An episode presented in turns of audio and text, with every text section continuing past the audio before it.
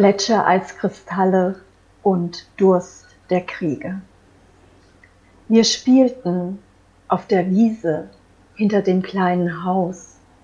Um uns tobte Krieg, wie es ohnehin immerfort geschieht irgendwo. Wir spielten auf der Wiese. Du öffnetest die Auster und deine Zunge schmeckte Gletschereiskristalle, geschmolzene, erhitzt von der Sonne. Dein Haar, deine Haut, alles tauchte ein in die kleine Auster, die ich war. Wir spielten auf der Wiese, geschmolzene Gletschereiskristalle löschten unseren gierigen Durst nach. Ach, würden all die Krieger doch ihren Trunk nicht zwischen Leichen suchen. Wir spielten auf der Wiese hinter dem kleinen Haus.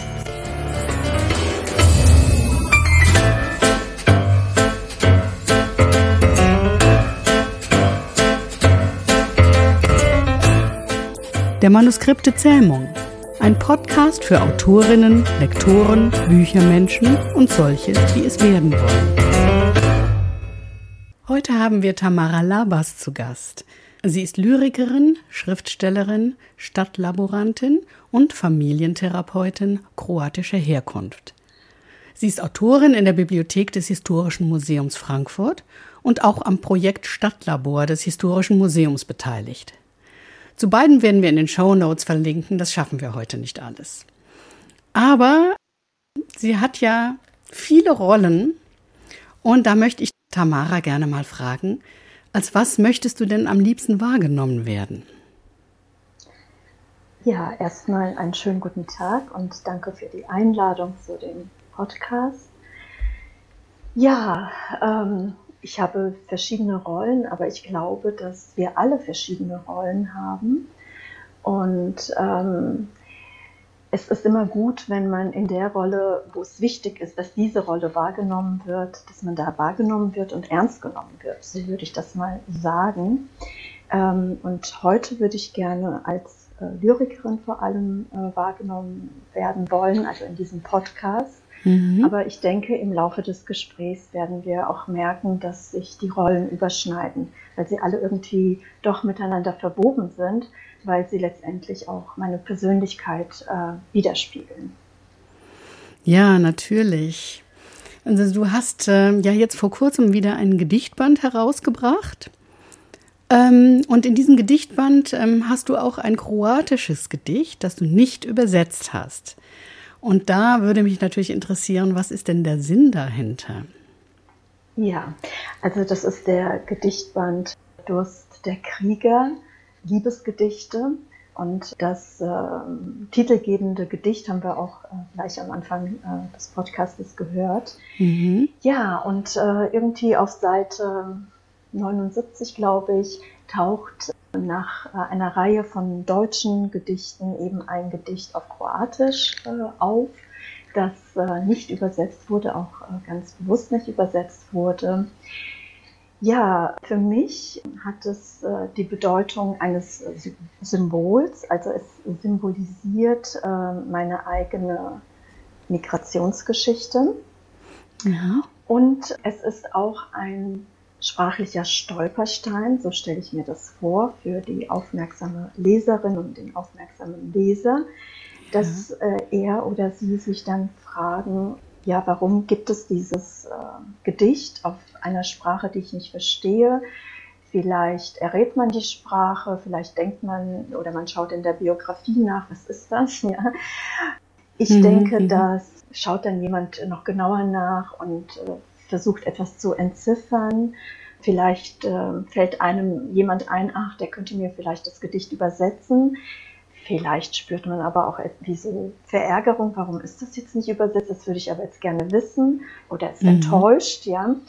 Genau, und mhm. all diese, diese ganze Palette an Gefühlen und ja, an, an Fragen, die man hoffentlich, die da, da geschehen, ähm, spiegeln so ein bisschen wieder, wie es auch jemandem geht, der in, in eine Umgebung kommt, wo er die Sprache einfach nicht versteht. Also ein Mensch vielleicht mit einer Migrationsgeschichte, aber auch umgekehrt, wenn wir äh, Urlaub, in Urlaub fahren und in ein Land kommen, wo wir vielleicht die Schrift nicht kennen, wo wir die Sprache nicht kennen und uns auch nicht mit Englisch oder Französisch oder sonst was weiterhelfen können. Mhm. mhm.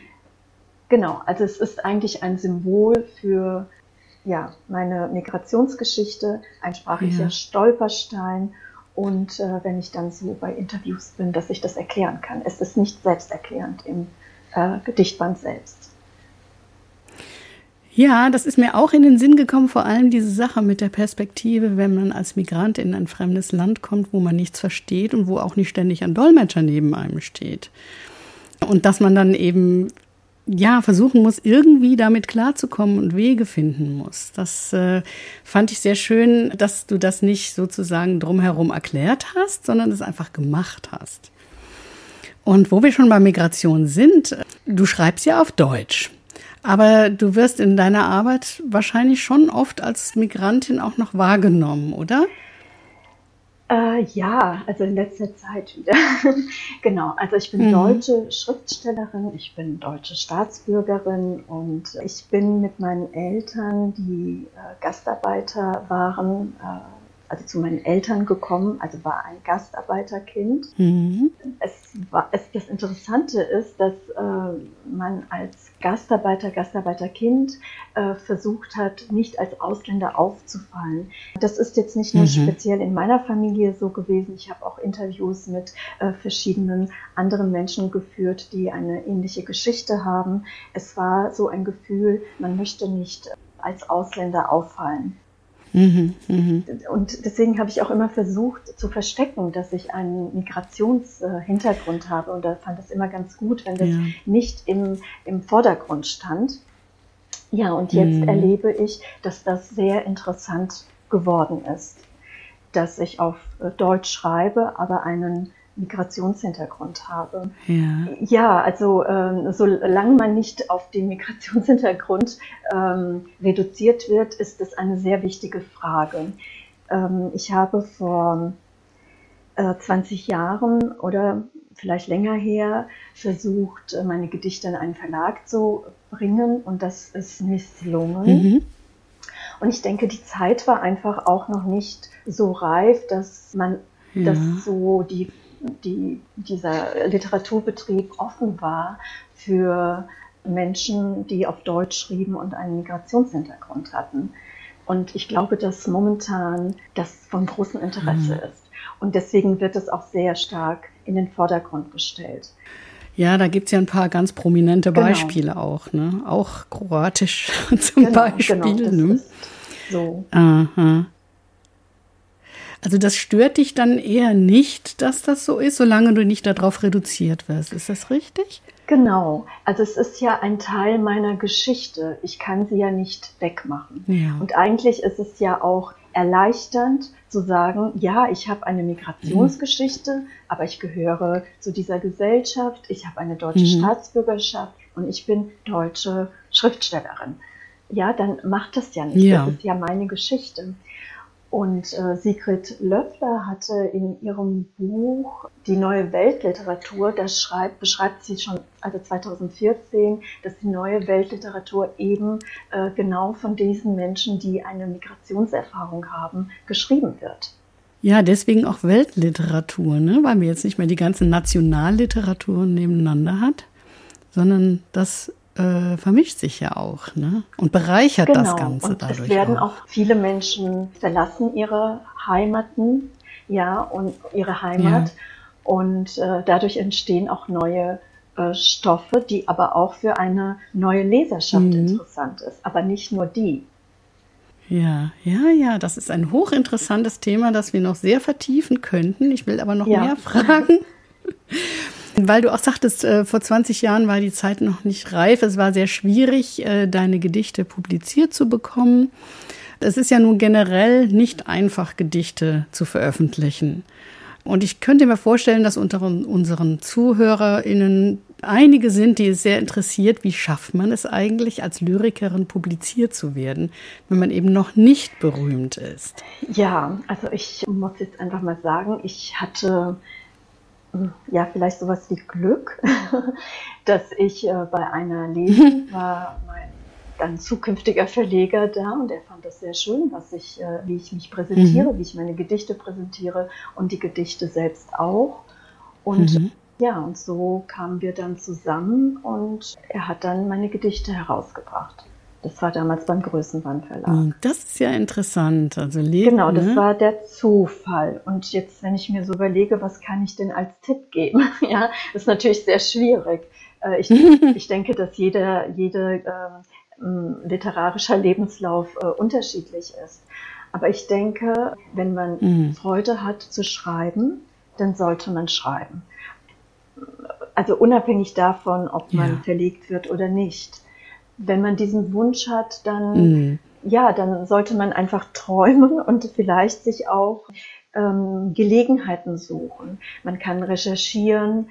Es gibt äh, für junge Autorinnen äh, vor allem auch Stipendien. Also es wird auch äh, ziemlich gefördert und Lyrik. Äh, also ist momentan, also wird schon auch gefördert und gesehen, da auch die moderne Lyrik finde ich mhm. sehr mhm. spannend ist, weil sie ja sehr, sehr vielfältig ist. Vieles ist möglich. Sie ist auch, finde ich, dadurch sehr zugänglich für äh, ja. viele Menschen.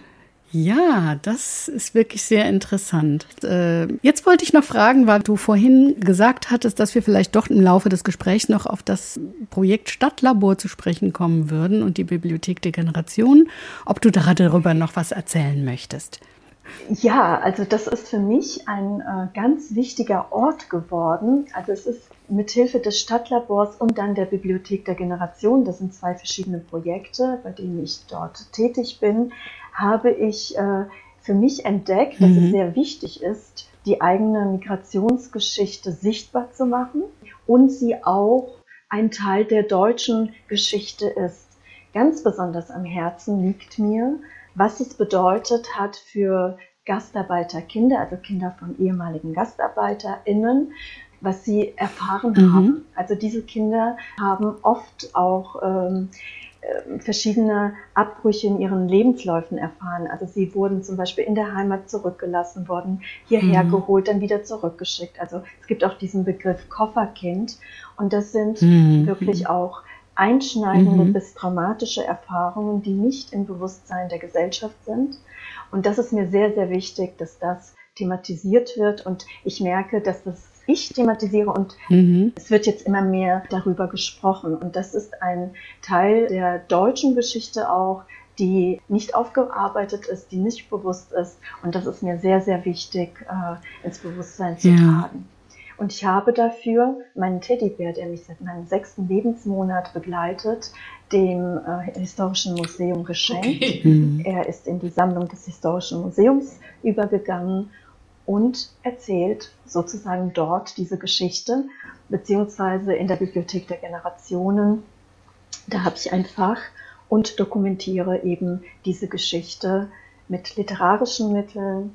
Ich habe Interviews geführt und äh, aktuell bin ich bei dem Stadtlabor der NS und seine Auswirkungen im Heute. Und ich bin sehr überrascht, wie sehr das mein Leben geprägt mhm. hat, die NS-Zeit oder die Auswirkungen. Und aktuell schreibe ich an einem Tagebuch und äh, im November ja. wird es eine Ausstellung im Historischen Museum geben und da bin ich auch beteiligt. Und dieser Beitrag wird auch dann in die Bibliothek der Generationen übergehen. Mhm. Mhm. Das heißt also, sobald es wieder möglich ist, fahrt nach Frankfurt und geht ins Historische Museum und guckt euch diese Projekte an. Absolut empfehlenswert. ja, ich möchte dir ganz, ganz herzlich danken, liebe Tamara. Vielen herzlichen Dank an euch. Ich freue mich sehr, dass ich eingeladen worden bin zu diesem wunderbaren Podcast. Ich finde eure Idee wunderbar. Es freut mich, Gästin gewesen zu sein. Also jetzt äh, möchte Esther noch was sagen. Ja, ich schalte mich jetzt einfach mal ein. Kann ich noch einen Wunsch äußern? Tamara, zwischen den Welten, würdest du uns das mal rezitieren? Ich finde das so wunderschön. Ja, ich muss mir gerade nur mal an das andere Buch, zum Glück habe ich es ja hier griffbereit. Jetzt muss ich es nur finden.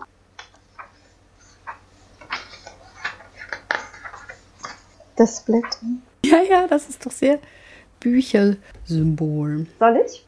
Mhm. Dunkle Muschelschale. Zwischen den Welten, zwischen den Stühlen, dort, wo die trockenen Brotkrumen liegen, in der verstaubten Nische, in die keiner schaut, im Rückzugsraum der Geborgenheit, ein Platz für das stille Beobachten, bin irgendwo ich, in Glücksmomenten, sogar zwischen Himmel und Erde, in jenem Zwischenraum, wo bunte Blumen wachsen, weil ihre Samen verstreut vom Wind, hergetragen aus aller Herren Länder. Dazwischen bin irgendwo ich.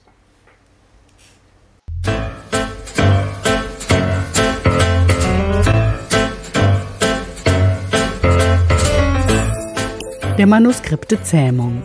Ein Podcast übers Büchermachen. Mit Jana Thiem, Esther Debus, Dorothea Winterling und Gästen.